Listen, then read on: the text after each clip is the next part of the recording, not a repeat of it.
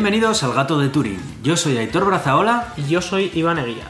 Estás escuchando el episodio 107. Muy buenas, ¿qué tal estamos? Muy buenas, pues eh, estamos bien, está todo guay, hace buen tiempo, tú Sí. te vas de vacaciones otra vez. Sí. Eh, yo creo que está bien, ¿no? Sí, sí, tengo, tengo una boda, así que van a Sí, ser sí. unas vacaciones un poco movidillas, pero bueno, yo creo Ah, que... en-. Sí, sí, sí, nos vamos a pasar muy bien, ya verás. Bueno, que estos días hemos estado viendo una serie que es que la quiero recomendar. La he añadido Sí, aquí sí, en el guion en el último momento porque es que creo que está tan bien que, que- Estamos hablando de Chernobyl. Es una miniserie producida por la HBO que contiene cinco episodios, son episodios de una hora aproximadamente y eh, vienen a narrar de una manera un poco em, entretenida para el que lo está viendo, no es un documental como tal, eh, pues todos los sucesos que acontecieron en el terrible accidente de la central nuclear de Chernóbil. ¿no? Más bien lo que ocurrió después, porque el accidente no lo explican, al menos donde hemos llegado nosotros. Sí, ¿no? sí, eso es. Hasta el momento solo- solamente se han eh, publicado tres episodios de los cinco que van a componer la miniserie. Que bueno, a mí la verdad es que me han mantenido ahí enganchado desde el primer momento y, y está muy bien para, para entender un poco la ignorancia que había en la época acerca de todo lo que eh, suponía un accidente de esas características, ¿verdad? Sí, bueno, ahí, ahí eh, la ignorancia no era tanto... De, o sea, sí que los científicos sabían lo que había y sabía lo que estaba ocurriendo, sabía por qué estaba ocurriendo y sabía... Bueno, por qué estaba ocurriendo no estaba muy claro, ¿no? Sí. Pero lo que estaba ocurriendo estaba clarísimo y lo que iba a ocurrir después también estaba muy claro. El problema era una cantidad de burócratas eh, inaguantables que cada uno quería eh, un poco vender su pellejo o no, Sí. No dejar que, que esto les afectara políticamente, ¿no? Eh, alguno estaba tan convencido con el tema de que murió a cuenta de, de Sí, salvar sí. su pellejo político, ¿no? Entonces, bueno, pues es... Claro, es que eh, encima también situación. una época en la que las grandes superpotencias mundiales, Estados Unidos y la Unión Soviética de la época, estaban en. Eh, Mm. No sé si ya justo acababa la Guerra Fría o todavía seguían en ella, pero ahí Sí. andaban todavía. Sí, de, de hecho, en un primer momento había dudas de si eso había sido un ataque de los Sí. estadounidenses. Al principio preguntaban, ¿han sido bombas? ¿Han sido Sí, bombas sí. de los americanos? Es Sí. que pega- pegó dos petardazos, Claro, claro. muy fuertes, como en tres segundos, ahí ¡bum! ¡bum! Sí, sí, sí. Es muy Bueno. impactante, tiene escenas que son muy Sí, impactantes. sí, no, no vayáis ahí con niños porque es bastante fuerte la serie. Sí. Pero la verdad es que está muy bien. eh, un pequeño gazapo es que, bueno, pues para parar un reactor nuclear no tienes que sacar las barras de control, sino que tienes que meterlas. Pero más allá de eso, eh, está muy, muy bien la serie. eh, bueno, incluso gente metida en la industria ha comentado que está muy bien.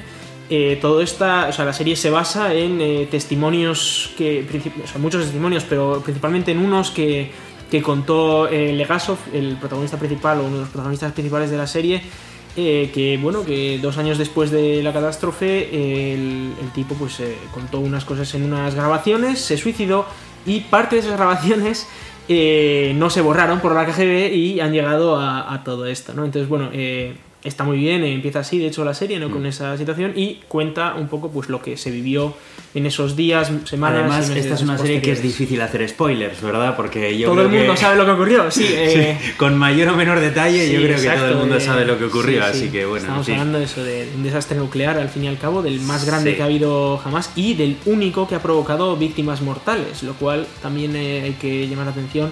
¿Ha que sido el único que ha provocado víctimas mortales? en una central No nuclear sabía. sí, porque no ha habido ningún otro desastre de este Ni calibre. siquiera, pero ni- me imagino que derivadas de algún posible incidente, sí, ¿no? O sea, no Eh, directas, quizá, no, pero no que se por sepa, no que se sepa, eh, por ejemplo, el otro, o sea, solo ha habido otro incidente que haya estado a la altura y aún así no ha estado cerca, ¿no? De, de Chernobyl, que ha sido el de Fukushima. Y por supuesto no hubo ninguna muerte directa y de hecho hay gente trabajando hoy en día en el reactor, en los reactores de Fukushima pues para intentar mejorar la situación. Y eh, lo que sí que se habla es que podría haber una correlación con un pequeñísimo aumento de cáncer de tiroides en algunas personas que estuvieron allí, pero a día de hoy no es, no es significativo estadísticamente. ese Sabes que como te equivoques vamos a recibir 15 tweets, ¿no? lo sé, lo sé. Como eh, mínimo. Lo sé, pero, pero bueno, hay que, hay que aclarar que eso, que hoy en día, eh, sobre todo en reactores eh, nuevos, que no estén tampoco en la, en la orilla de un mar de tsunamis, esto es imposible, es la, la energía más segura que tenemos y la que es mejor contra el medio ambiente, dejando de lado los, las renovables, ¿no? Pero, pero claro, obviamente renovables no pueden hacer cargo de todo el parque eléctrico y entonces estaría muy muy bien empezar a poner centrales nucleares para sacar todas estas de, de carbón y, y de gas natural, ¿no? Es- es- Sí, realmente lo que ocurrió en Chernóbil, a ver, No, era se algo envió que de- era, era el principio, era el nacimiento de Sí, la energía y- nuclear, todavía había muchas cosas que no se sabían, muchas Y precauciones que la liaron no se mucho y todo, o sea, se saltaron 200 medidas de- del manual, Mm. luego además eh, decidieron eh, hacer, o sea, esto ocurrió porque estaban haciendo una prueba de seguridad, una prueba que era ver si el reactor era capaz de, digamos, de sobrevivir correctamente en el caso de que desconectaras la electricidad de- del reactor. Eh, pero además, para, para hacer las pruebas en condiciones extremas, eh, quitaron todos los sistemas de seguridad de la planta. Y en esta situación, pues eh, encima manipularon mal el reactor, cometieron 200 irregularidades y entonces ocurrió esto, ¿no? que fue una explosión de- del núcleo. Se cree que fue una explosión térmica, es decir, eh, agua en ebullición, que pues, eh, se, hubo un montón de presión de agua, de, de vapor de agua y eso explotó. Y pasó lo que pasó, claro, que se quedó expuesto el núcleo, todo- todas las barras de combustible, etcétera, ya no había grafito que, que la sujetara y bueno, pues, pues luego todo lo que ocurrió. Madre mía. Pero bueno, es algo que no, que no va a ocurrir hoy en día, porque por ejemplo, eh, una característica de ese reactor era que si, si aumentabas la temperatura del reactor, aumentaba la potencia del reactor y por lo tanto eso aumentaba la temperatura y eso aumentaba la potencia y para eso existían barras de control, existían sistemas de refrigeración, etcétera, pero claro, las barras de control fallaron por ciertos problemas que hubo y eh, el sistema de refrigeración estaba apagado porque desconectaron la electricidad. Entonces eh, empezó a calentarse, eso hacía que generara más, eh, más calor y entonces se calentaba más y esto fue un, uno, uno tras otro hasta que al final eh, el reactor llegó a alcanzar, o sea, es un reactor de, de 3.000 de 3, eh, de 3.000 kilovatios, si no me equivoco, llegó a alcanzar 33.000 o sea, más de 10 veces más de, de la potencia nuclear, de la Wow. potencia nominal en el momento en el que, que explotó. ¿no? Entonces, eh, esto hoy en día es, es imposible porque a día de hoy los reactores están diseñados de manera que si aumenta la temperatura por lo que sea, eh, eso provoca, sin que tú toques nada, provoca que baje la potencia del reactor. De manera que eso automáticamente hace que baje la temperatura y, y ya está, y se suaviza, ¿no? Se, se autocontrola, digamos. Eh, y luego hay un montón de, de sistemas como por ejemplo eh, desactivaron el sistema automático de, de bajada de las barras, que es un sistema de que si por lo que sea falla algo, fallan los sistemas, se caen las barras por gravedad, eh, se caen en el reactor y paran la reacción instantáneamente. Estas eran unas barras diferentes, las de hoy en día tardan 3 segundos en caer y se para la reacción instantáneamente, estas tardaban 20 segundos en caer y tardaban un minuto en parar la reacción, pero es que encima el sistema este de gravedad estaba desactivado, lo habían desactivado por la prueba y las únicas que se bajaron creo que eran 14 que todavía las mantenían en sistema automático, pero de 280 barras o algo así, ¿vale? O sea, esto es mía, una qué locura. desastre. Un desastre absoluto. Eh, esto no son spoilers de la serie porque la serie es lo que ocurre después y, y cuenta la historia de la gente que, que estuvo ahí, ¿no? Y que bueno, es, es muy chula, la verdad. Pero hay que recordar que esto no puede ocurrir a día de hoy, sin ninguna duda no puede ocurrir. Y que eso, eh, pues para luchar contra el cambio climático es sin duda alguna una de las mejores eh, opciones, ¿no? Cargarnos las centrales de carbón y empezar a poner nucleares. Bueno, de cualquier forma recomiendo muchísimo la serie eh, porque mola, mola bastante y, y aprendes un montón de cosas. Eh, se acerca el verano y el verano también es tiempo de conferencias de tecnología. Ya hemos tenido unas cuantas, hemos tenido la de Facebook que ha dado lugar a varios memes acerca de la privacidad, hemos tenido también la de Microsoft, hemos tenido también el Google I.O. en el que se nos han presentado los últimos avances sobre todo de Google Duplex y de, y de Android y demás. Y dentro de poco viene una de las más esperadas por mi parte y es la Apple WWDC, la Worldwide Developers Conference, que es la conferencia de desarrolladores equivalente a la Google I.O. De, de Google, en la que Apple presenta lo que van a ser sus nuevos sistemas operativos de escritorio y móviles, las eh, nuevas funcionalidades que van a traer y eh, al ser una conferencia dedicada a los desarrolladores, pues todas las nuevas APIs que van a poner a disposición de los desarrolladores y noticias para todo el ecosistema de, de, de Apple, ¿no? Así que bueno, eh, como soy un usuario abierto de todos sus productos, pues eh, la verdad es que me interesa mucho todo lo que presenten, así que la, la espero con bastantes ganas. Así que contaré un poquito todo lo que hay, pero no es la única, porque también este lunes 28 de mayo, no, el Martes, 28 es 28. martes, comienza también la Computex, eh, la Computex en, en Taipei.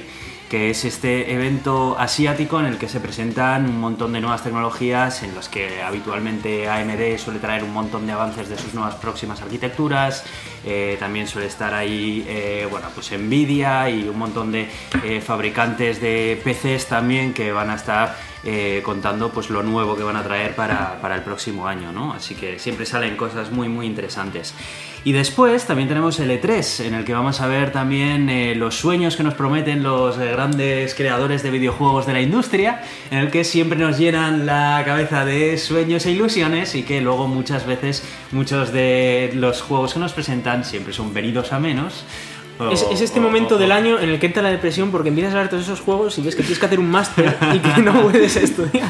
Sí, pero bueno, aún así siempre mola verlas, las conferencias, porque siempre dan lugar a anécdotas y, momentos graciosos que, bueno, a mí me gusta mucho siempre poder estar viéndolas y tal.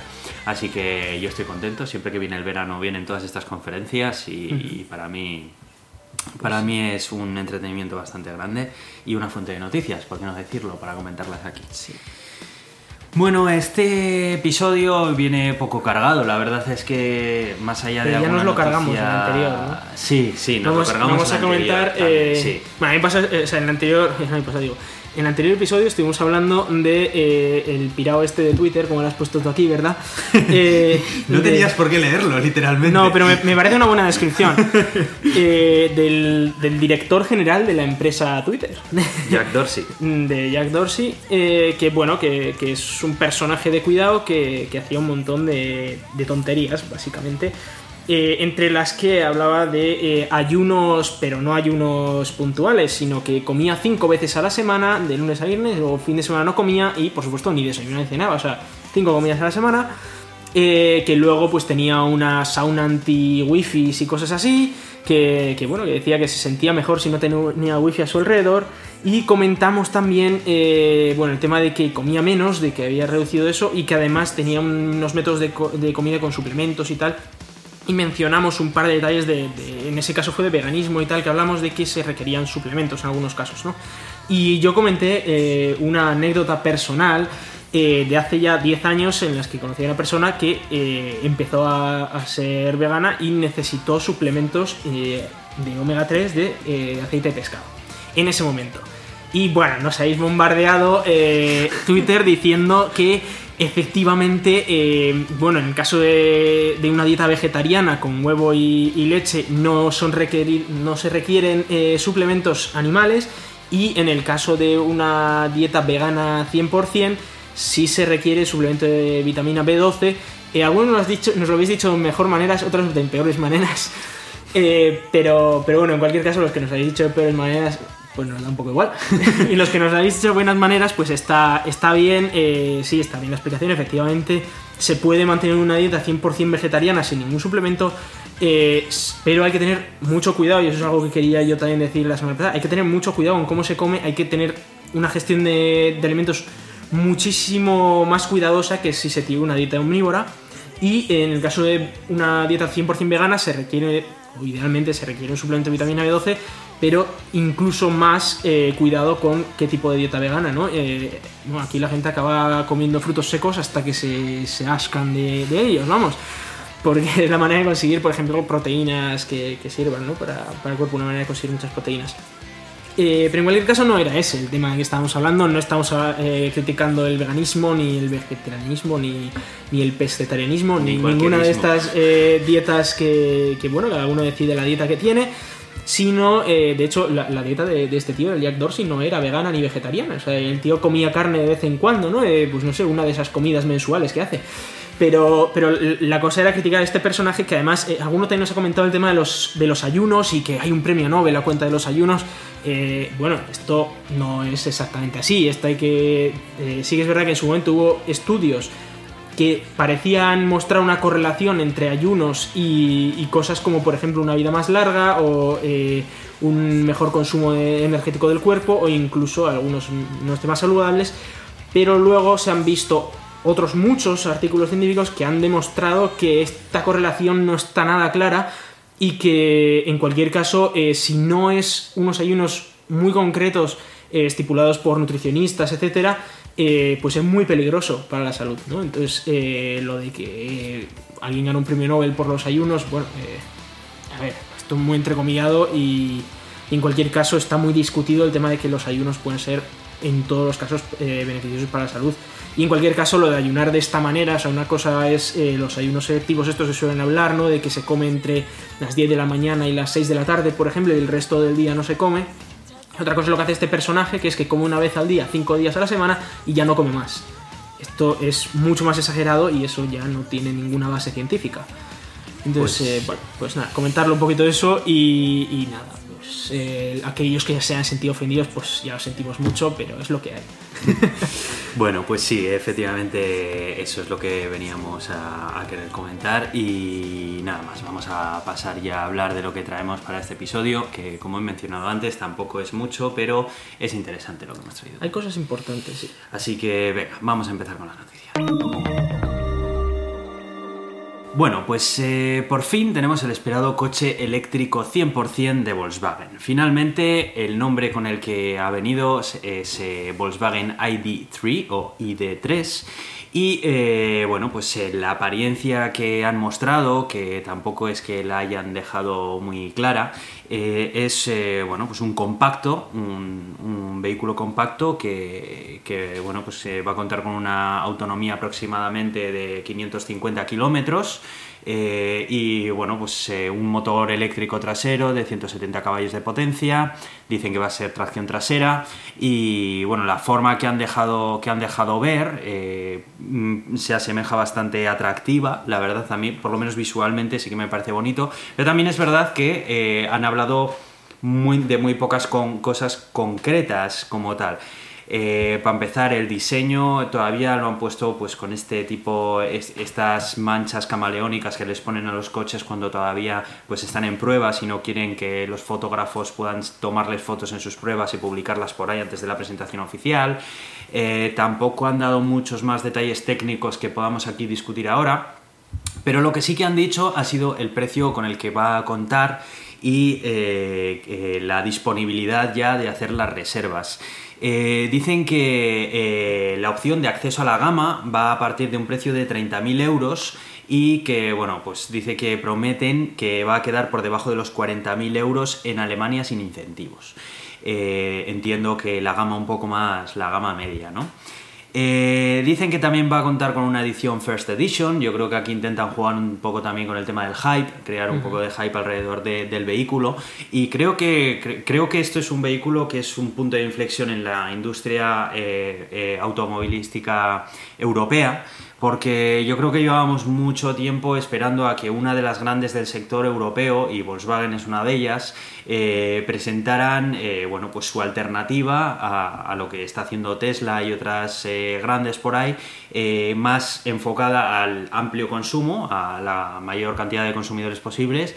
Y bueno, yo creo que aquí va a ser cuando veamos un poco que mm, la apuesta que está haciendo el grupo Volkswagen por la tecnología eléctrica, ¿no? Em, veremos, veremos a ver eh, esto que, bueno, pues qué impacto tiene en el resto de marcas europeas también, porque lo que se espera es que el resto de marcas europeas que ya han hecho eh, bastantes pinitos eh, con modelos específicos eléctricos para, para, el consumidor, veremos si también esto hace un poco de incentivo para que otras empresas, no solo Volkswagen europeas, empiecen a hacer apuestas más serias en cuanto a movilidad eléctrica eh, se refiere, ¿no?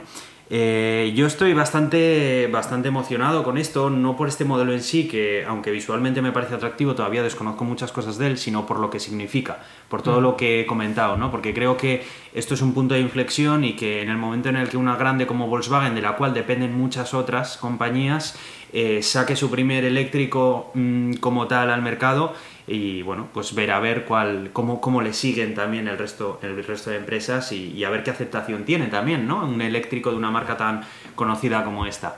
Eh, tú has estado mirándolo un poco también. Me gustaría saber tu opinión al respecto. Sí, eh, bueno, lo que más me ha llamado la atención ha sido el titular, lo de se estrena a lo bestia, porque, bueno, y, menciona, ¿no? Que ha recibido 10.000 pre-reservas en 24 horas, lo cual está muy bien. Eh, para ponerlo en perspectiva, eh, el Tesla Model 3 recibió 175.000 en esas primeras 24 horas y en una semana recibió unas 350.000, más o menos.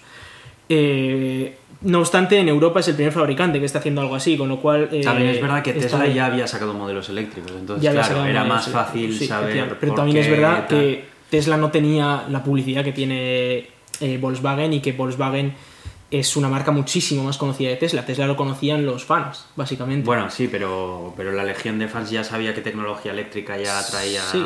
eh, Tesla, era un nuevo modelo como tal. Esto, como quien dice, es como lo que podría ser el primer modelo de Tesla cuando, Sí, cuando sí. saldría, vaya. Eh, bueno, en cuanto al coche en sí, no, como has dicho, no se sabe prácticamente nada, la verdad. Eh, se sabe que, bueno, dicen que van a tener tres baterías, tres, tres opciones de batería. Eh, una de 48 kWh, otra de 62 y otra de 111. Eh, y esta autonomía que hablaban, ¿no? De 550 kilómetros, es con la de 111 kWh. Eh, para que os hagáis una idea, la, la más pequeña tendría una autonomía WLTP, que es eh, este ciclo europeo, ¿no? que es medianamente realista, de unos 330 kilómetros, que podrían ser unos 300 kilómetros reales o un poquito menos. Y luego tendrá una versión media con unos 450 kilómetros de autonomía y otra con 550, ¿no? como comentábamos. Eh, claro, no- compararlo con el Tesla es, es lo normal por, por la directa, ¿no? porque tienen precios parecidos y, y tienen opciones parecidas eh, estaría eh, la versión est- eh, de este coche, de, del ID3, más baja de prestaciones, está parecida que el Tesla Model 3, un poquito menos de batería y por tanto un poquito menos de, de autonomía, pero nada, menos de 50 kilómetros, o sea, están relativamente parecidos. La opción media está por debajo de la opción superior del Model 3, pero también imagino que será más barata. Eh, y luego la opción superior es una puñetera de olla, o sea, 111 kilovatios hora. No existe ningún coche en producción eléctrico con una batería con, tantísimo, con tantísima capacidad. 111, para que, para que nos hagamos una idea, eh, la, la batería que a día de hoy tiene más, más capacidad son los Teslas Model S y Model X que tienen 100. Entonces, que este tenga 111, es decir, mucho más que eso, eh, me sorprende. Pero me sorprende aún más la, la autonomía que consigue, porque eh, hay que recordar que el Model S y el Model X con 100 tienen unos 600 kilómetros de autonomía, y este, metiéndole bastante más, como un 10% más, consigue aproximadamente un 10% menos de autonomía, lo cual pues significa que igual en baterías no están todavía a la altura. ¿Han utilizado el mismo ciclo de medición de la autonomía? Sí, Eh, sí, sí, en ambos, en ambos casos es el WLTP este, el europeo. Una cosa que se me ha olvidado mencionar antes es que también eh, Volkswagen promete a los propietarios de esta edición especial, la First Edition, recargar las baterías del coche sin coste alguno durante el primer año, eh, hasta un máximo de 2.000 Sí, kilovatios 2.000 hora. hora. Eh, y eh, claro, compatible con la red europea de carga rápida Unity. Sí, 2000 kWh que, bueno, que es más que de sobra porque son, un- son aproximadamente 10.000 kilómetros, ¿vale? Esto es, eh, es aproximadamente lo, es, es más, es un poco más de lo que está ofreciendo ahora Tesla para los nuevos, eh, para los nuevos, estos que son 7.500, esto sería unos 10.000, más o menos, que está muy bien. Eh, en la red de recarga Ionity, que, que, bueno, que en España está hecha un desastre, pero que en Sí. el resto de Europa está relativamente bien, y que es una red de recarga que tiene cargadores de hasta 350 kilovatios. No han dicho a qué potencia puede cargar este coche, con lo cual, pues en eso no podemos comentar. Eh, y que bueno, esa red de Ionity, si no tienes esos 2000 kilovatios hora gratis, te cuesta 8 euros o 8 francos, eh, según donde estés, independientemente de lo que cargues. O sea que tú pagas 8 y tienes tarifa plana todo lo que cargues en esa sesión, ¿no? Eh, en cuanto al precio, habla de que el acceso a gama eh, sería 30.000 euros, lo cual estaría por debajo del Tesla Model 3 y se, pues puede ser por esa pequeña bajada en autonomía, aunque bueno, pues eh, habrá que ver. ¿no? También yo me imagino que Volkswagen, al ser una empresa europea, se ahorrará muchos de los costes Claro, sí, sí. logísticos que Exacto. implica traer un Tesla Sí. hasta aquí, ¿no? Eh, sobre todo podrán- impuestos, porque eh, la tasa de importación es de un 10% aproximadamente, o sea, ya te sube un 10% el precio. Y también igual los, con- los contratos existentes con los proveedores que ya, ya tendrá Volkswagen le También habrán ser, permitido eh, negociar unos costes de fabricación bastante mejores de los que podría tener Tesla, quizá. Sí, yo, yo calculo que están haciendo parecido porque eh, son 30, bueno, 30.000, me parece un número muy redondo, igual esto ha sido un poco lo que ellos calculan, Sí. pero bueno, vamos a pensar 30.000, eh, si fueran 30.000 euros el Tesla, si le das el 10% de aranceles son 33.000, ¿no? Y luego eh, está el, el tema de que, de que, bueno, este tiene menos batería, con lo cual esos 2.000 euros de diferencia, porque el Tesla más o menos, eh, contando solo aranceles y tal, serían unos 35.000, pues podría, podrían ser parecidos los precios que están teniendo o los márgenes de beneficio que pueden estar teniendo ambos. Eh, me sorprende lo de que quieren quedar por debajo de 40.000 euros sin incentivos para el modelo más bestia de todos, para el de 550 kilómetros. Porque eh, a día de hoy una batería, bueno, no existe una batería tan grande ¿no? en ningún otro coche, pero una batería un poco un 10% más baja, lo más barato que tienes es- son unos 80.000 euros o unos 75.000 euros. Si consiguen por debajo de 40.000, esto está rompiendo el mercado, ¿eh? No sé si. No sé dónde escuché que mm, Volkswagen o alguna de sus distribuidores estaban montando su propia fábrica de, de, de baterías. Intentó montarlo Volkswagen, pero Bosch le dijo que no se le ocurriera. Y no será que Bosch lo está haciendo y que Igual lo está con haciendo Bosch con como Bosch. tiene Sí, bastante esto relación. Creo que tendría baterías Bosch esto. Eh, pero una vez más, es que me sorprende muchísimo la baja eficiencia de- del coche con, con esa batería, porque 111 km hora, hay que recordar que, por ejemplo, el Model 3 tiene 75 Ujú. y no consigue 550, pero consigue 500.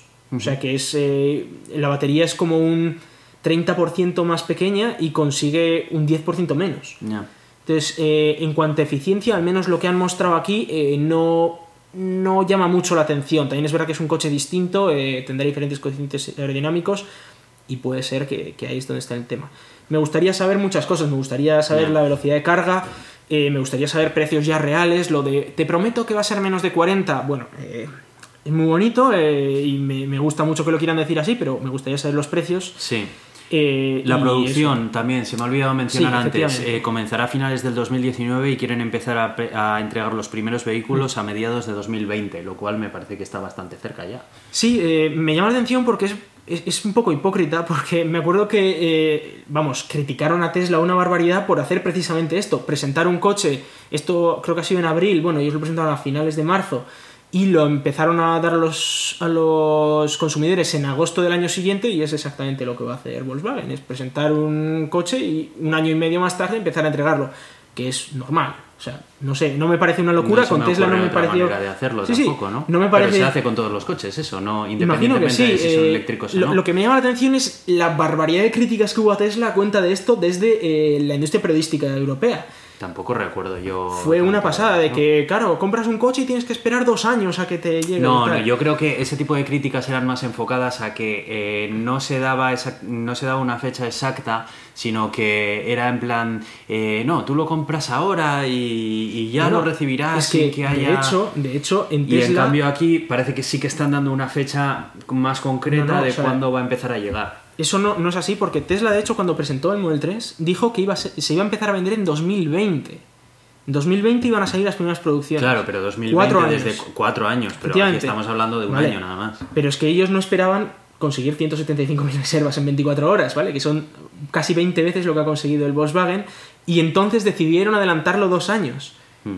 Y salió, salió en su, en su época, Hombre, año y medio yo creo que esas críticas iban más enfocadas a eso, a cuat- eh, que dices que lo estás presentando para un coche que va a salir en cuatro años, no es lo mismo que un coche que va a salir pero en no un salió año. en cuatro años, salió en año y medio. O sea que, Ya bueno, no pero sé. inicialmente, no sé, eh, pi- pienso que quizá esa es tal porque no, vamos, no tiene sentido quejarse por esperar a que, que una compañía vaya a lanzar el coche un año después de anunciarlo cuando eso es algo que se produce no solo con los eléctricos, sino con todos los coches, es lo normal. Sí, no sé. Entiendo eh, que sería más enfocado por el tiempo que iban a tardar en sacarlo a la- A mí me llama la atención porque hubo muchísimas críticas y al final el retraso va a ser el mismo en el Volkswagen que en el Tesla. Y Bueno, y bueno veremos, veremos a ver. tal. La verdad es que no me parece un retraso muy grande. Sí que es verdad que Tesla es- es tardó bastante normalillo. tiempo en. Esto es lo mismo.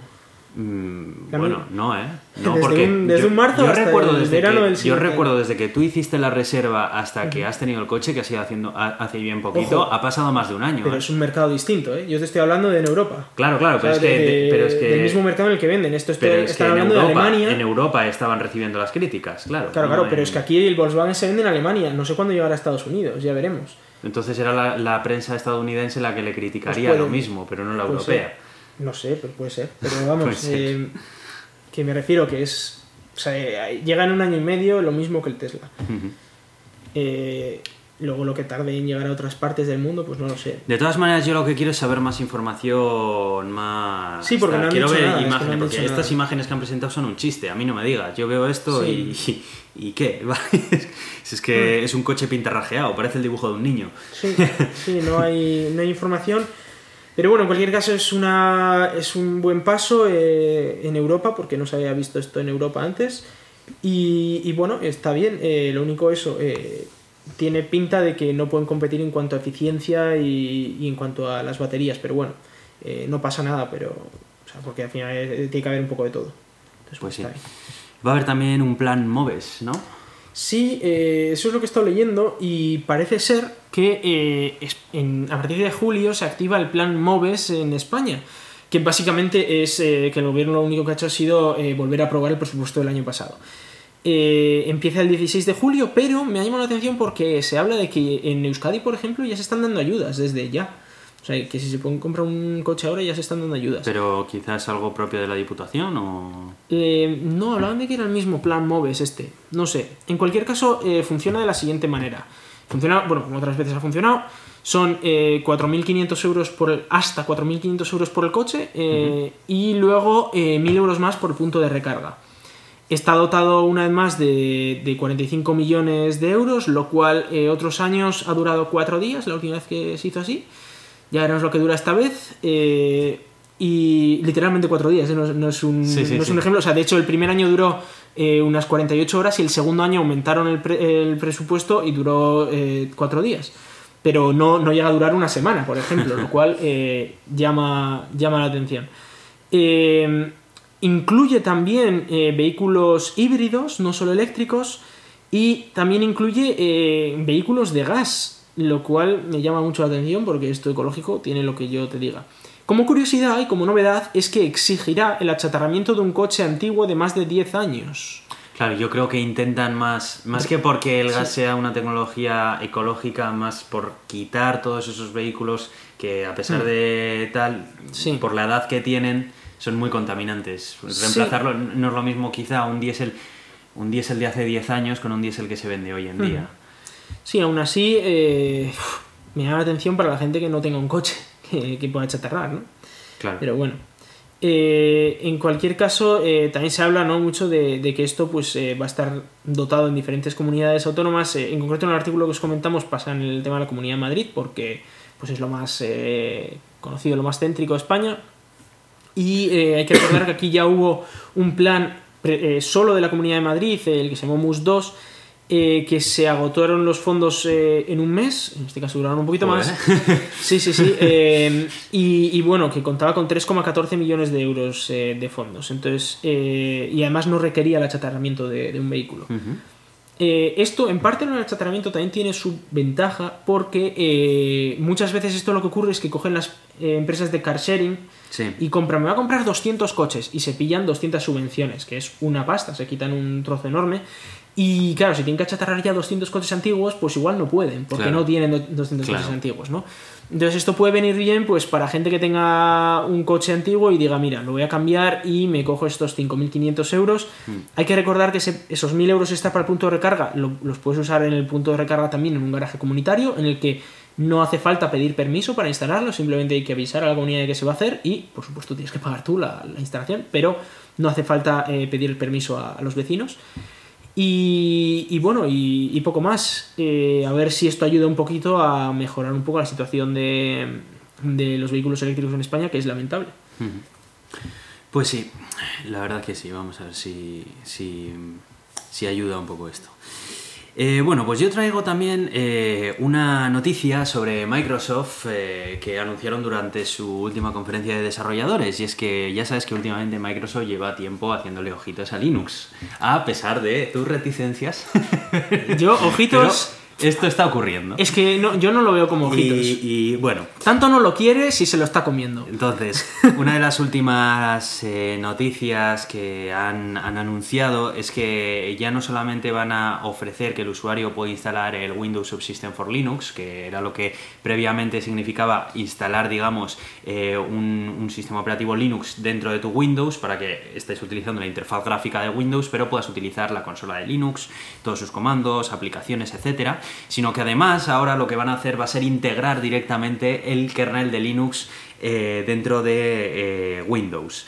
Eh, esto, el principal cambio que trae es que antes para hacer uso de estas funciones de Linux dentro de Windows, pues tenías que instalarte una de las distribuciones que Microsoft ponía adaptadas en la propia tienda de Microsoft dentro de tu ordenador y de esta manera, pues no, ya estaría integrado dentro del sistema operativo y desde un principio podrás utilizar en la consola de Windows, que ya acepta comandos hasta en su agili, de comandos, comandos de, Linux y poder utilizar todas esas aplicaciones en él y, tal.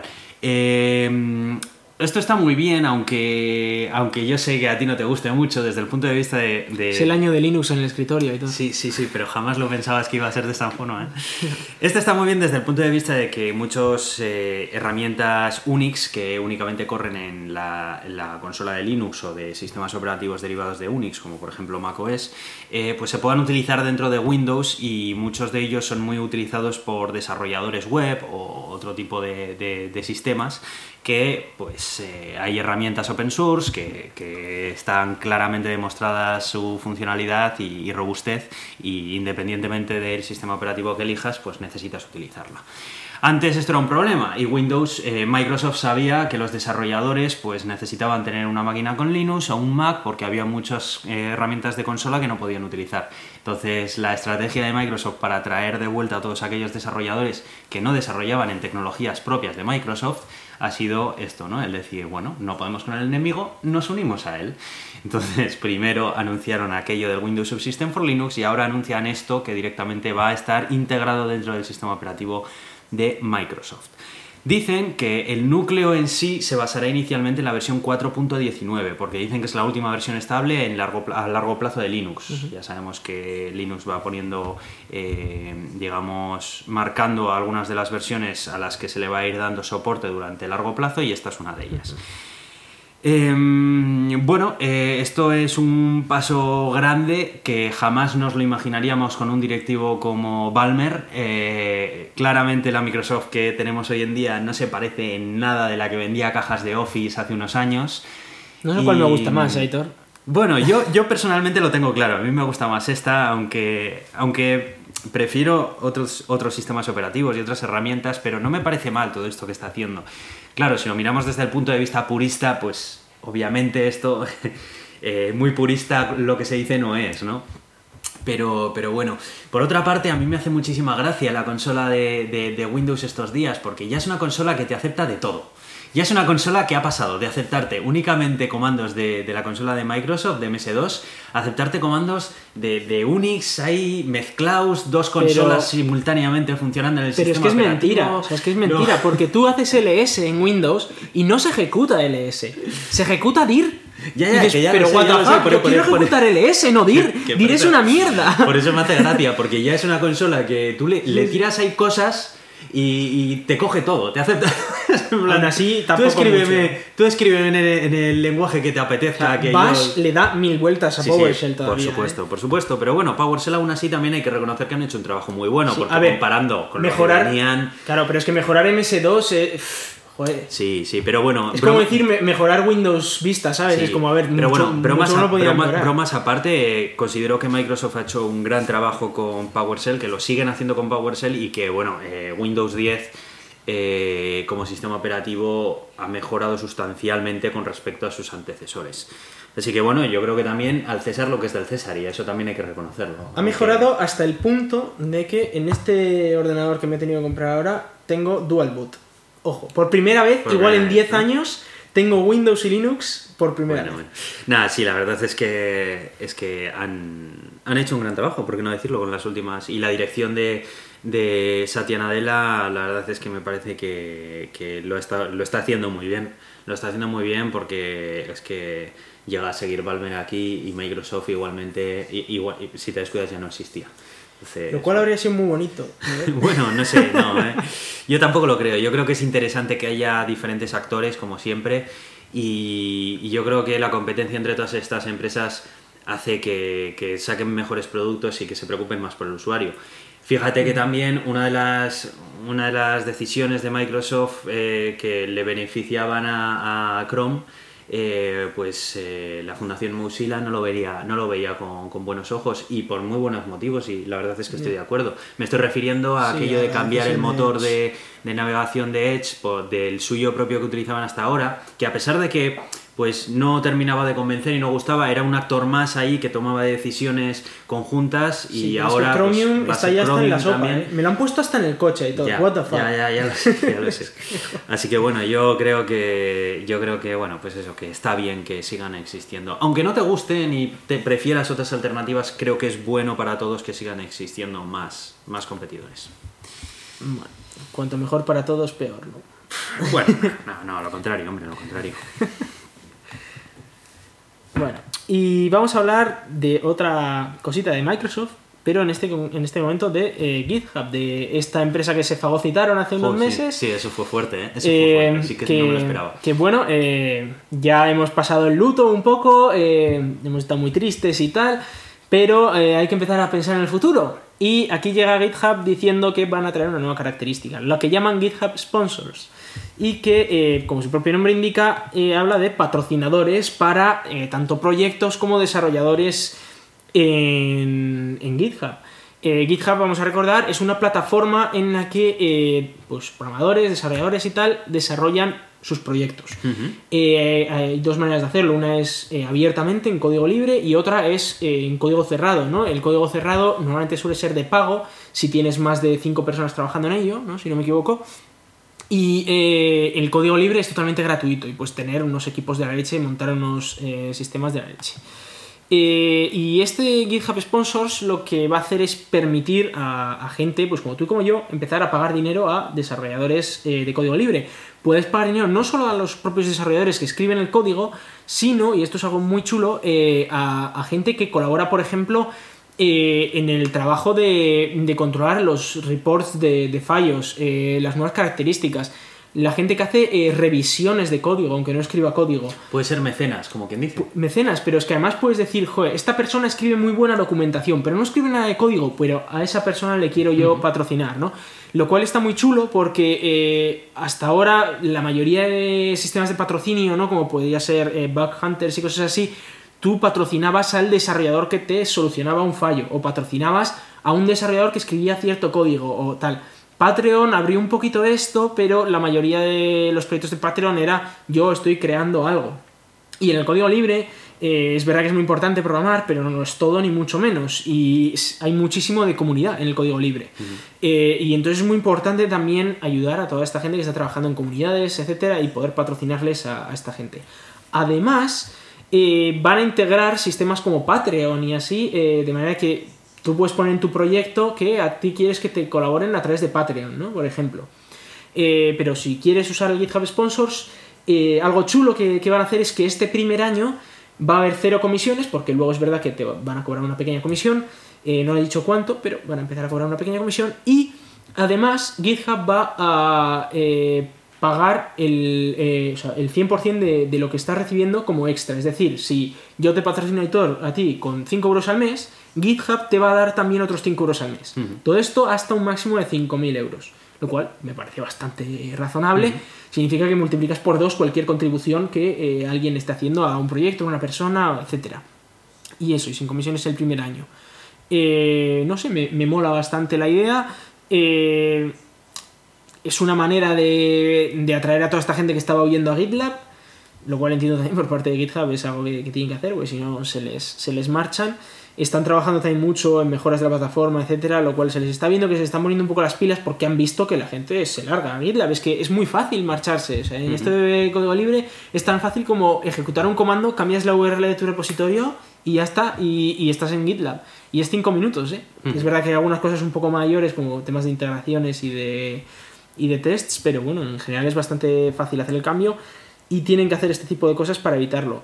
Que haya dinero para software libre a mí me encanta, porque primero porque soy desarrollador de software libre y cuando acabe el semestre del máster me pondré a hacer cositas, pero también porque hay gente que, que está trabajando muchísimo y se merece un sueldo y, y no, no todo es como Mozilla o Linux que pueden pagar sueldos, ¿no? Eh, Hay veces que, que no puedes pagar un sueldo, pero oye, yo qué sé, No. quieres hacer una quieres estar trabajando tú en tus rollos y si estás ayudando a la comunidad, pues estaría bien que te estuvieran pagando algo, ¿no?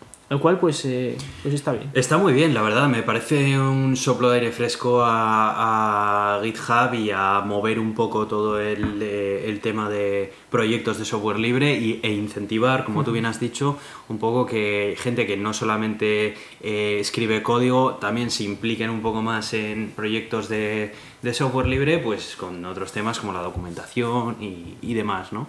Eh, bueno, bien, la verdad es que cuando anunciamos que Microsoft eh, había adquirido GitHub, eh, estábamos muy preocupados, ambos, porque... Sigo estándolo, eh. Porque, bueno, pues al fin y al cabo GitHub siempre ha sido un icono de, de software libre desde que nació y, y- y, bueno, pues eh, ya sabemos cómo funciona esto de empresas adquiriendo a otras, ¿no? Que al principio siempre dicen que no va a cambiar nada, que no os preocupéis, que va a seguir todo igual, pero es mentira, porque no hay ninguna empresa que se gaste dinero en adquirir otra si no es para no hacer nada con ella. O sea, eso es algo que se Sí. desmonta por sí solo, lo de tal. Sí. Eh, casos como WhatsApp por parte de Facebook y muchos otros que, que tal, pues Mm. ya vimos que a pesar de que el que lo compraba decía que no, que no le iba a tocar, ¿eh? que el que lo compraba pues porque Por gusto, tenían sí. ahí unos billetes que no sabían muy bien qué hacer con ellos y, y nada, oye, y que tal. Pero bueno, en fin, vemos que los primeros pasos que está tomando Microsoft eh, son positivos y Mm. bueno, vamos a ver si recuperan esa confianza que está perdiendo GitHub y, y pueden hacer. Como curiosidad, eso, eh, he hablado de, de patrocinios mensuales y es que van a ser así. eh, no, no es eso de que yo hoy te pago 100 euros. No, es, eh, tú te, o sea, obviamente lo puedes cancelar en cualquier momento, pero tú te comprometes, digamos, a ir pagando mes a mes a, a una persona o a un proyecto, lo cual viene muy bien para que esa persona o ese proyecto pueda presupuestarse. Es decir, ya sabes cuánto dinero recibes el mes que viene, más o menos. Algunos cancelarán Sí. y otros vendrán, pero más o menos sabes cuánto recibirás. Y eso viene, viene muy bien porque puedes pagar sueldos, puedes empezar a decir, mira, pues aunque no puedas tener un sueldo razonable, pues yo qué sé, pagar a, a un desarrollador 800 euros al mes o algo así, que bueno, no es mucho, pero ya sirve como para decir, mira, pues igual en mis tiempos libres puedo dedicarme eh, a hacer estas cosas, ¿no? Así que bueno, está, está bastante bien. Bueno, el que ha sufrido una pérdida de confianza grande recientemente ha sido Huawei. Eh, no voy a entrar muy en detalle acerca de esto porque imagino que los que nos estáis escuchando estáis aburridos de escuchar todo lo que ha ocurrido con Huawei. Lo voy a resumir un poco así muy por encima y seguro que me voy a dejar un montón de episodios de todo este culebrón eh, para que si por lo que sea alguien durante estos días ha vivido debajo de una piedra y no sabe de lo que estoy hablando, pues para ponerle un poco en contexto. Recientemente el gobierno de Donald Trump eh, incluyó a Huawei, eh, la grandísima empresa eh, china, en la lista negra de empresas con las cuales Estados Unidos eh, no eh, puede hacer eh, negocios comerciales con ellos. ¿no? Entonces, esta lista negra tiene muchísimo impacto porque las empresas norteamericanas tienen obligación de eh, acatarla. Entonces, si el gobierno de los Estados Unidos mete una, empresa allí, quiere decir que automáticamente todas las empresas norteamericanas tienen que interrumpir todas sus negociaciones con esa empresa. Esto es especialmente dañino en el caso de Huawei, porque Huawei, pues como muchos de vosotros ya sabéis, es uno de los grandes fabricantes de dispositivos Android. Y eh, como ya todos sabéis también, Android es eh, un sistema operativo móvil desarrollado eh, primariamente por la empresa norteamericana Google. Eh, es cierto que eh, muchas partes de Android son código libre, pero lo que también es cierto es que Google desde hace ya muchísimos años lleva cada vez más eh, sobreescribiendo más partes del sistema operativo por APIs eh, propias de ellos que mejoran la funcionalidad que trae por sí Android y lo potencian de tal forma que hoy en día Android pues, es un sistema operativo con un montón de posibilidades y muy potente. El problema es que la parte de código abierto de Android no es lo suficientemente, digamos, competitiva como para que por sí sola pueda suponer un reemplazo a la alternativa de Android cocinada por Google.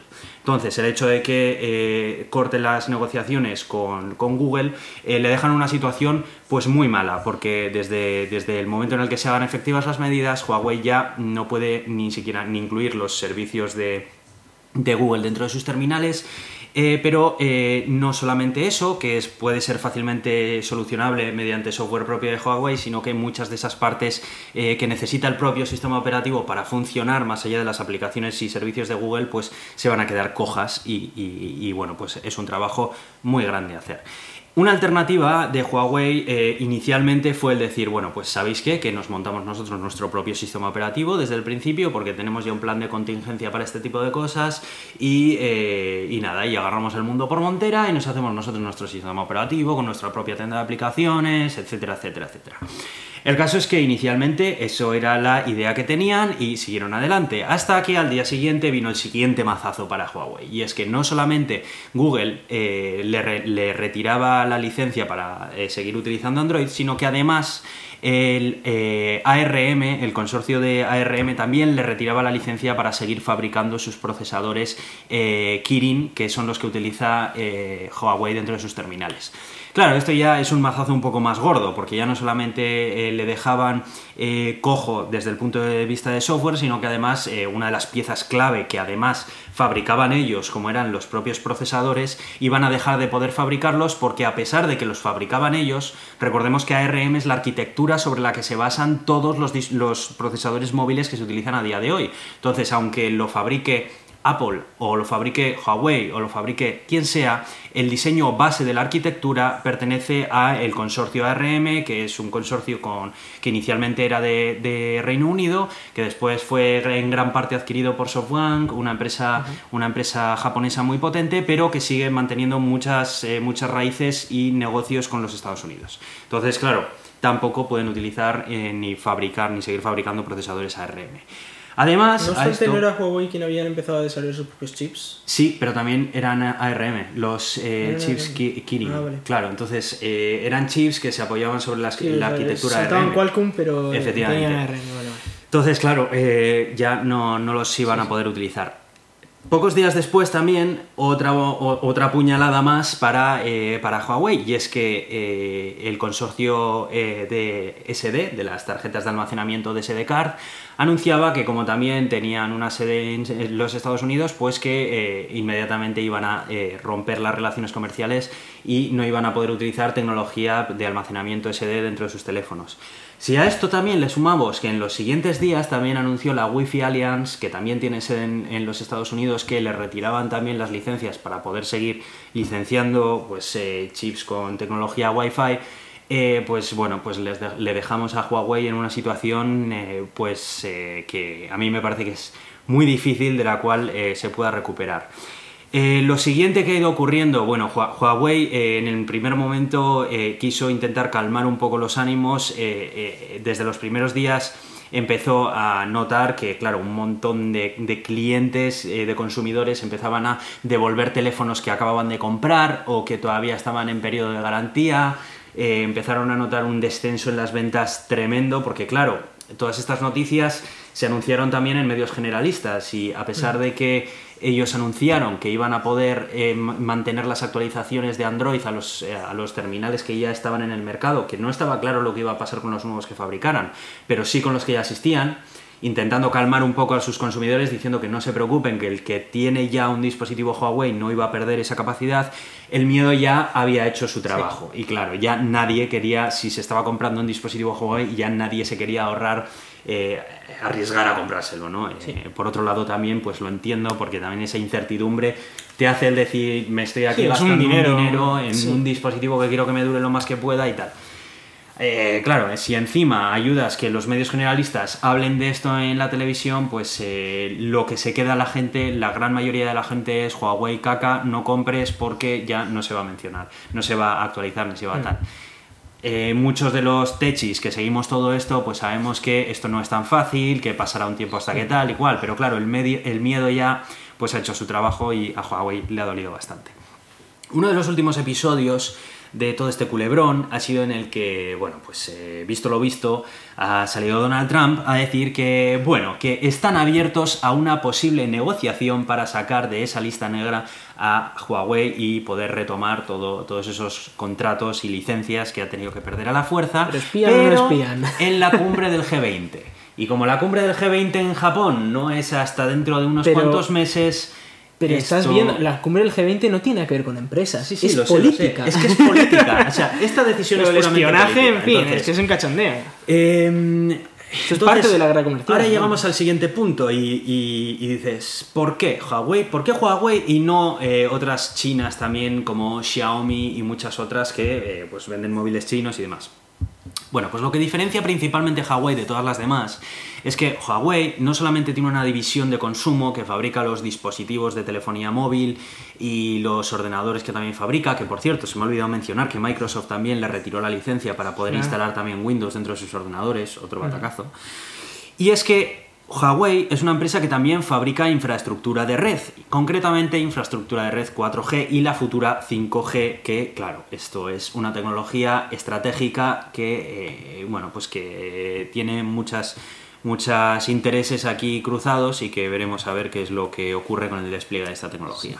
Entonces, como mucho de esta infraestructura de red, el hardware que utiliza esta infraestructura de red está fabricado por Huawei, por su otra división, la división de redes, pues ha sido lo que Estados Unidos ha decidido meterlo en la lista negra, porque decían que mediante ese hardware pues estaban realizando eh, espionaje por parte del gobierno chino a las telecomunicaciones mundiales y no sé qué. Esto es algo pues que nunca lo sabremos, sinceramente, porque estas cosas pues ya sabemos cómo son. Uno dice que no espía, el otro dice que sí. Eh, yo sinceramente no me creo a, na- a- a nadie porque es que eh, Sí, no, no lo sabemos. todos La- están la verdad es que mucho. no tal. El caso es que los hechos son estos y, y Huawei ahora mismo pues, eh, se encuentra en una situación muy, muy delicada. Eh, simplemente, simplemente eso, quería contar el último episodio de todo este culebrón, haciendo un resumen de todo lo que ha ocurrido y, y, bueno, pues veremos a ver si en el G20 esto se arregla y dar mi opinión. Y es que mi opinión es que a pesar de que esto se arregle, creo que el daño que ha recibido ya Huawei ya está hecho y que eso Sí, va a ser muy, muy, muy difícil de sacarlo del imaginario público. Porque en el momento en el que la gente ya se ha quedado con que X marca le pasa no sé qué, y esto pasa con que el iPhone 7 se dobla o el iPhone 6 se dobla, con que los Samsung explotan, y digo, los Samsung en, general, los Samsung Son explotan, todos ¿sabes? explotan. los Huawei no se actualizan, y bueno, pues estos son al final los dogmas con los que se queda la gran mayoría de la gente y con lo que, y, y lo que finalmente acaba por perjudicar a una empresa. de hecho, no sé si te acuerdas de lo que estuvimos viendo aquí en la serie esta de Chernobyl, pero todo empezó a cuenta un Samsung. Madre mía. Bueno, bueno, bueno, pues eh, bueno, pues eso, que, que, bueno, pues que no sabemos en qué situación se encuentra Hawái y que, y que bueno, pues dice Trump, Trump dice cosas. Trump dice cosas, eh, el último episodio de las cosas que dice Trump y, y, bueno, en fin. Me parece terrible que ocurra esto. Eh, la verdad es que. Pero también es. Ya sabemos que entre China y Estados Unidos andan. De todas maneras, también, esto es, esto, esto es una manera de concienciar también, porque muchas veces no somos conscientes de la dependencia tecnológica que tenemos con, eh, otros, con, con otros países, principalmente Estados Unidos. Y es que creo, que creo que es alarmante, porque de la misma manera que en, en una empresa, infraestructura crítica siempre se intenta mantener dentro de la propia empresa y depender lo mínimo posible de proveedores externos, al menos de lo tuyo crítico, de tu sistema crítico, eh, creo que con la tecnología pasa, pasa lo mismo. Y el problema de la tecnología de consumo es que no se es consciente muchas veces de lo que tal, pero es que lo peor de todo es que tampoco existen muchas alternativas. Porque ahora mismo los dos grandes sistemas operativos que, que existen eh, para teléfonos móviles, ambos son norteamericanos, tanto iOS como Android son norteamericanos. Y eh, estamos eh, No sujetos código a este libre, tipo ese de... es, el, es el mayor problema, el código libre. Y no solamente código libre, si existieran también, que, que también, ¿eh? pero si existieran también alternativas privadas europeas, por ejemplo, También, sí. o, o sea, yo creo que lo más alarmante es que eh, el, el principal software eh, con- de consumo que se utiliza reside en, una misma, en un mismo país y que no existe una alternativa a ello Sí.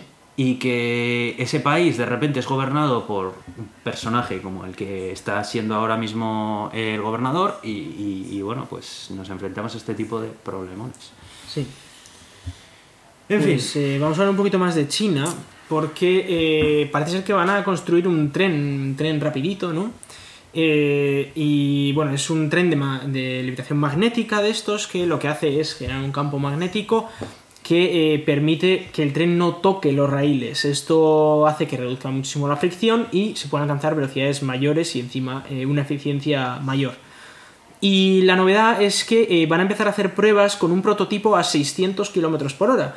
que es bastante. O sea, a día de hoy el, el sistema comercial más rápido tiene como unos 450 kilómetros por hora y eh, este va a tener pues 600. Aún así no sería el récord porque unos prototipos japoneses han alcanzado 606 o algo así, pero, pero bueno, que es básicamente al límite de la tecnología y quieren ponerlo comercialmente eh, a partir del 2021. Bueno, se pondrían en producción a partir del 2021 y los primeros trenes viajarían a partir del 2022. Yo he de decir, como anécdota, que monté en este tren, el Maglev se llama, eh, hice... En la versión antigua, entiendo. Sí, la versión antigua que alcanzaba 431 kilómetros hora, Eso la es. cifra nada desdeñable. De hecho, tengo, tengo una foto debajo del cartelito en el Sí. que estaba poniendo en tiempo real la velocidad a la que íbamos y cómo alcanzaba esa velocidad. Sí. Eh, era una pasada, lo tomamos, eso sí, eh, era un viaje corto. Eh, lo tomamos para ir desde Shanghai hasta el aeropuerto, eh, pero, pero bueno, era. Sí, es que creo que la, versión actual tiene solo levitaba. 30 kilómetros o algo así, ¿no? Me parece que Sí, tiene sí, sí, era, era un recorrido corto. Este sería un recorrido muy largo porque sería capaz de juntar Beijing con Shanghái. Y a día de hoy eso se hace en 5,5 horas. Se puede hacer en avión en 4,5 horas, pero entre que facturas y tal son 5,5 fácil. Y esto lo conseguiría hacer en 3 horas y media, lo cual es una pasada porque son miles de kilómetros, Sí, ¿vale? sí. Y, y bueno, eh, la verdad es que es muy chulo como tecnología, me mola. eh, y, y a ver si efectivamente empezarían a construirlo creo en 2022, ¿no? Y en 2024 ya tendrían varias, varias líneas y tal. No sé, eh, eh, habrá que ver. A ver si efectivamente consiguen alcanzar estas velocidades y si el sistema va bien. Porque bueno, esta tecnología, el tema de la tecnología del tren de alta velocidad es eh, algo muy chulo. Es algo que conecta zonas bastante lejanas en muy poco tiempo y viene muy bien para juntar un poco a la industria del país, ¿no? Está bastante bien. Cuéntame cómo vamos a llegar a la luna, Iván. Vamos a hablar eh, del programa Artemisa o Artemis eh, en inglés, eh, que es el nombre que le han puesto a el nuevo programa Apolo este, ¿no? El nuevo programa de, de Trump. El nuevo programa Apolo, chaval. Sí. Hay que recordar que no es, no es la primera vez que ocurre algo así, ya ocurrió con el programa Constellation, que no salió muy bien porque llegó Obama y dijo, mis huevos vais a hacer esto. Y eh, bueno, pues vamos a recordar un poco la historia. Eh, todo esto viene a que eh, la NASA tenía un plan para ir a Marte allá por 2040 o así, ¿vale? Y a Trump se le acababa el mandato en 2024. Vaya por Dios. No cuadraba eso y no puede ser, Aitor, eso no puede ser. Entonces dijeron, bueno, ¿qué es lo que pasa? Que ahora hay elecciones el año que viene otra vez y no nos van a volver a votar si aquí no hacemos algo en Hay condiciones. que venderlo bien. Hay que venderlo bien. ¿Y qué es lo que vamos a hacer? Pues vamos a ir a la Luna. ¿Cuándo? Pues en 2024. Ya lo hicimos en la semana pasada. Eh, 2024 tiene que ser porque si no, no dan los números para volver a salir elegidos y para considerar a Donald Trump un héroe americano. Por como es supuesto. lo que es. Como es lo que es. Haciendo América grande otra vez. Sí, señor. Claro que sí. Bueno, pues eh, en esta situación, eh, claro, pues cogió Trump y dijo a la NASA, vais a aterrizar una persona en la Luna en 2024. Full period. Sí, sí, no, no, no está preguntando. O sea, esto va a ocurrir así y ya está. Y punto. Y la NASA preguntó, bueno, ¿y, y el dinero? Y dijo Trump, bueno, eh, es verdad, igual, igual hay que poner dinero. No pasa nada porque la Casa Blanca os pone 600 milloncitos y con eso ya tiráis, bueno, si no llegáis a Marte con eso, vamos. 600 millones. Sí, creo que son 600, no, 1600, ahora mismo no, no estoy... sé, no sé, te pregunto, No estoy, no 600. estoy, totalmente, no estoy totalmente seguro, pero bueno.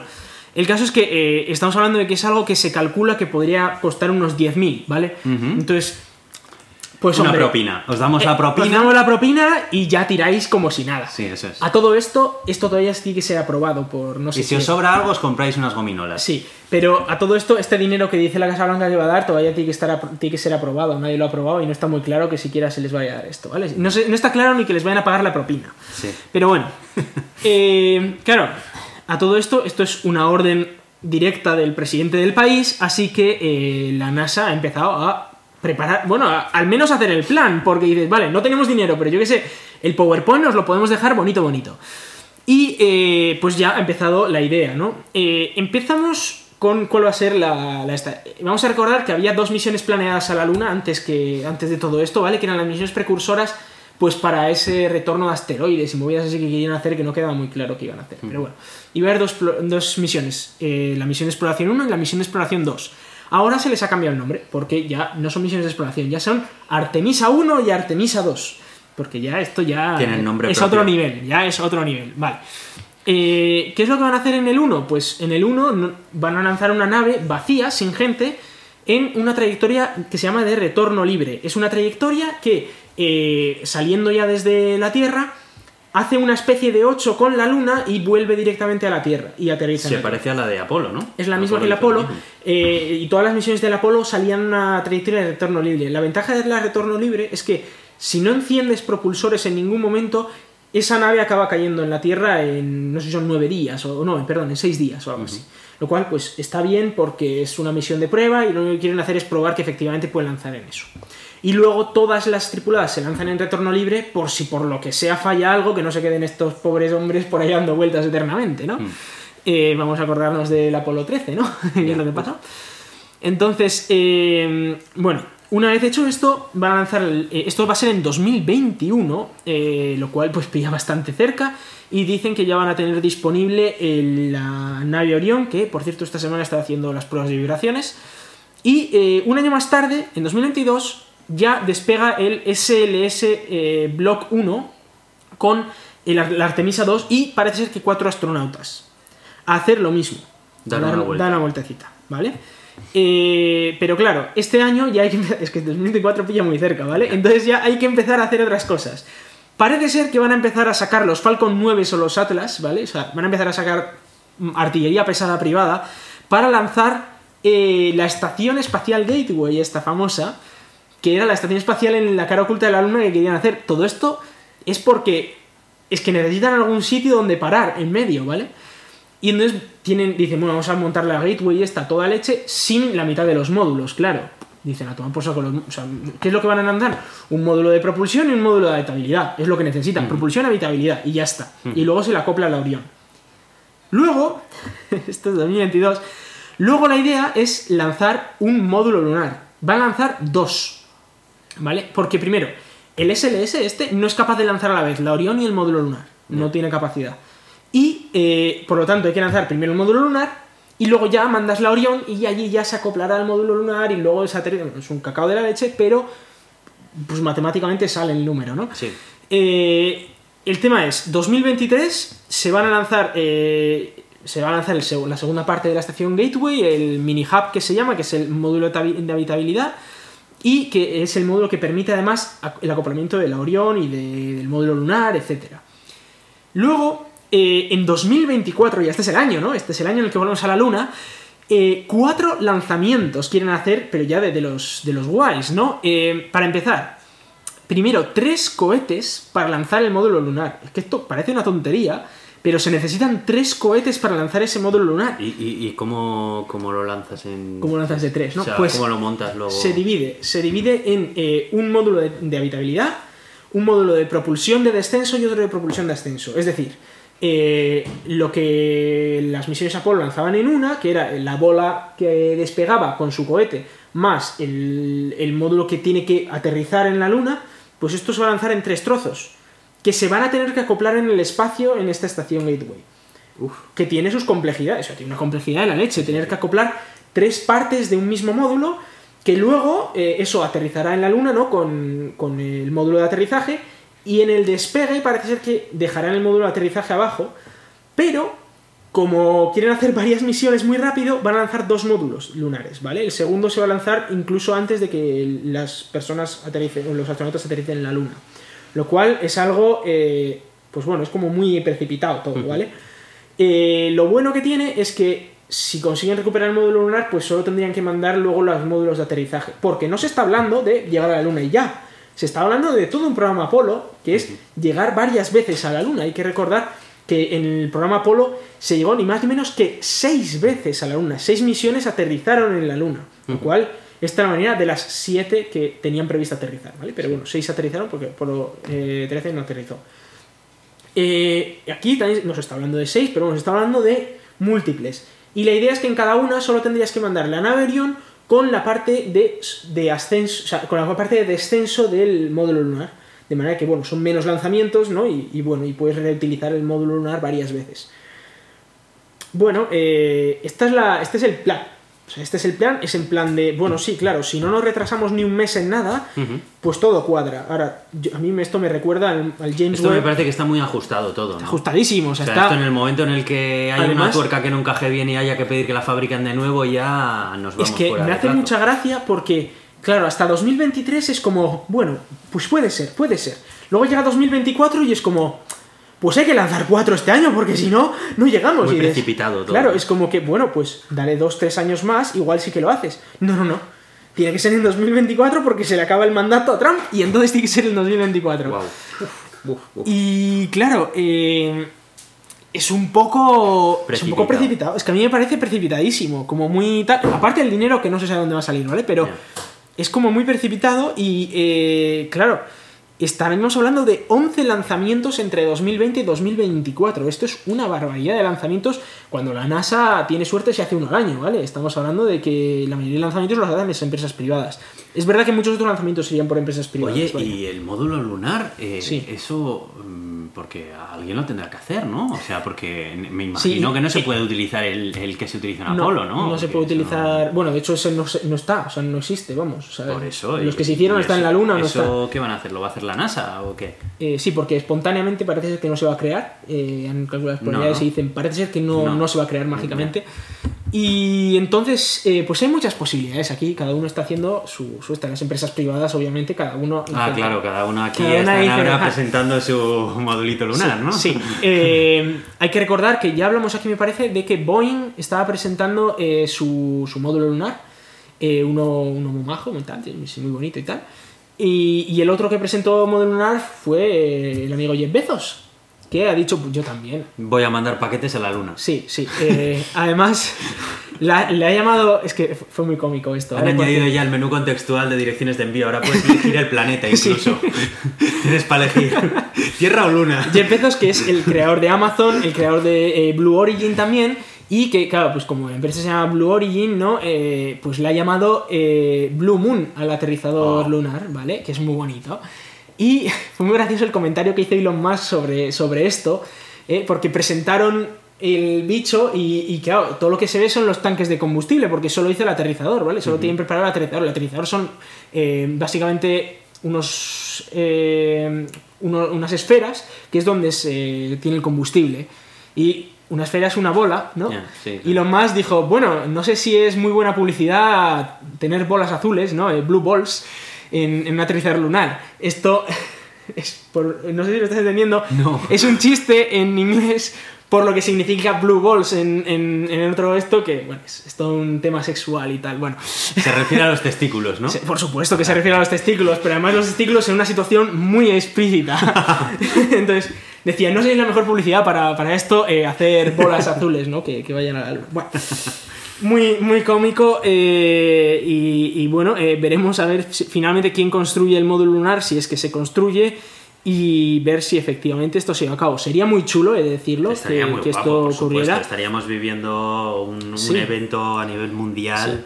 El tema es que a día de hoy también no se permiten las cosas que se permitían en la época del Apolo. Eh, en la época del Apolo ocurrió lo del Apolo 13, en las que hubo una explosión ¿no? en medio del vuelo. Eso a día de hoy es impensable. O sea, no puede ocurrir una explosión. Y no hay tiempo para. eh, o sea, no hay tiempo para probar todo de tal manera que esté extremadamente probado para asegurarse de que nada vaya a fallar, ¿no? Hmm. Entonces, pues ya veremos, a ver qué pasa. Pero bueno, ahí, ahí queda, ¿no? El programa Artemisa. Pues sí, eh, vamos a pasar con la sección de Tito de Luna, aunque solamente tenemos una Sí. noticia esta vez. Y parece que no, ¿eh? no teníamos muchas cosas, pero llevamos ya una hora y diez minutos. O sea, que cosas interesantes que daban lugar para Sí, daban hablar para acerca hablar, de sí. ellas, que son las que más me gustan a mí, sinceramente. Sí, sí, sí. Más allá de. Adelante.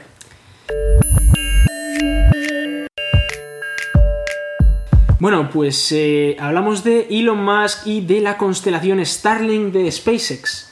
Y es que esta semana, eh, el 24 de mayo, se ha lanzado un cohete Falcon 9 eh, Block 5 de estos de los nuevos con 60 satélites Starlink.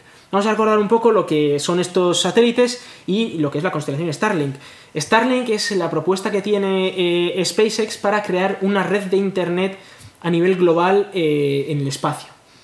Esto tiene ciertas ventajas a día de hoy. Tú puedes tener internet vía satélite, y necesitas un plato de estos que está apuntando a órbita geoestacionaria a 36.000 kilómetros y pues con eso te llegas a. El problema de 36.000 kilómetros es que está muy lejos. Y es difícil apuntar.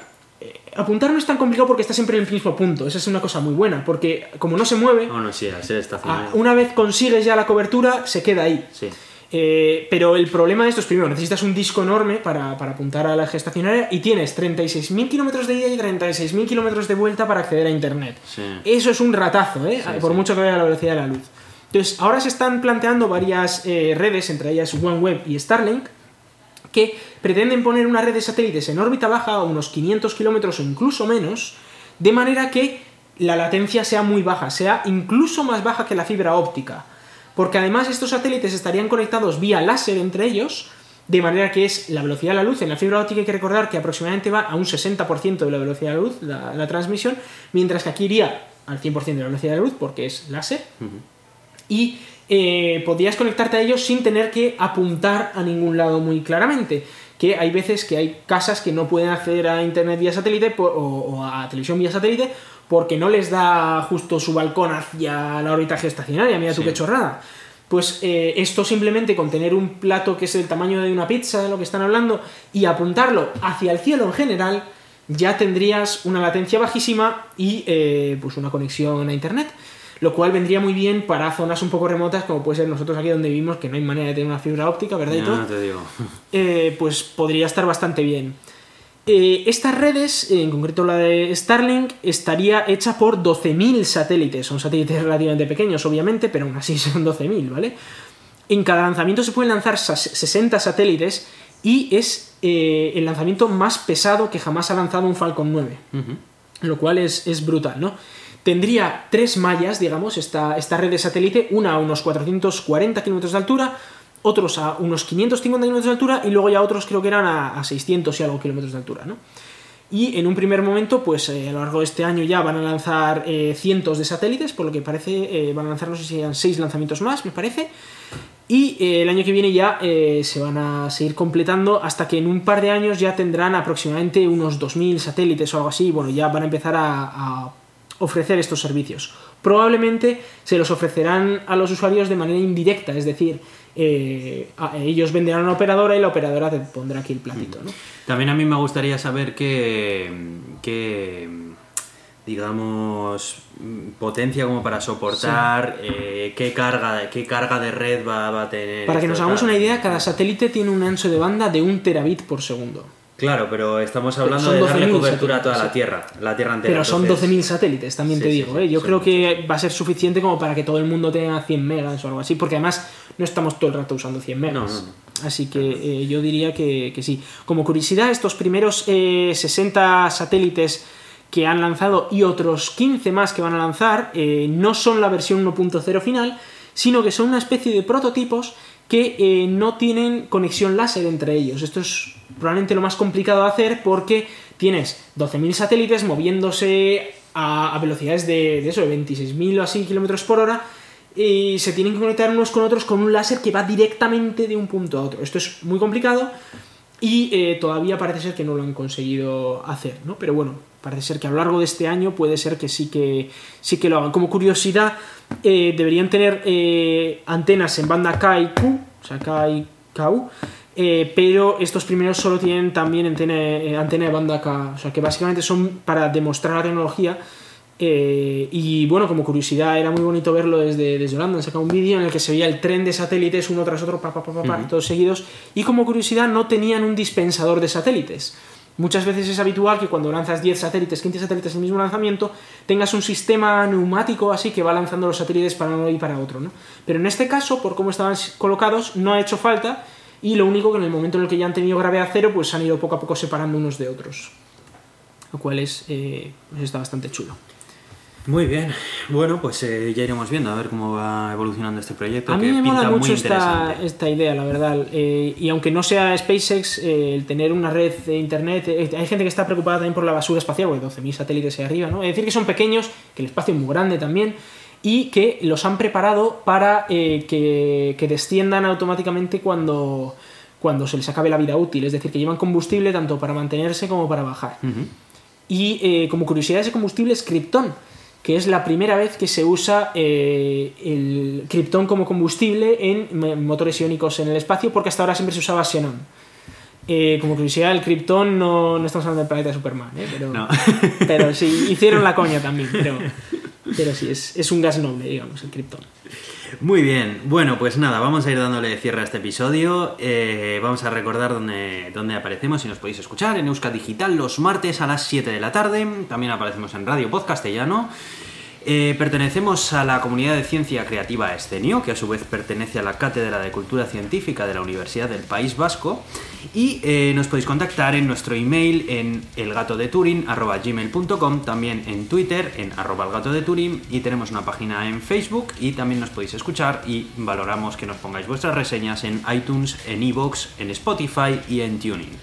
Yo soy Aitor, arroba cronosnhz en Twitter. Y yo soy Iván, arroba Razican en Twitter. Muchas gracias y hasta pronto.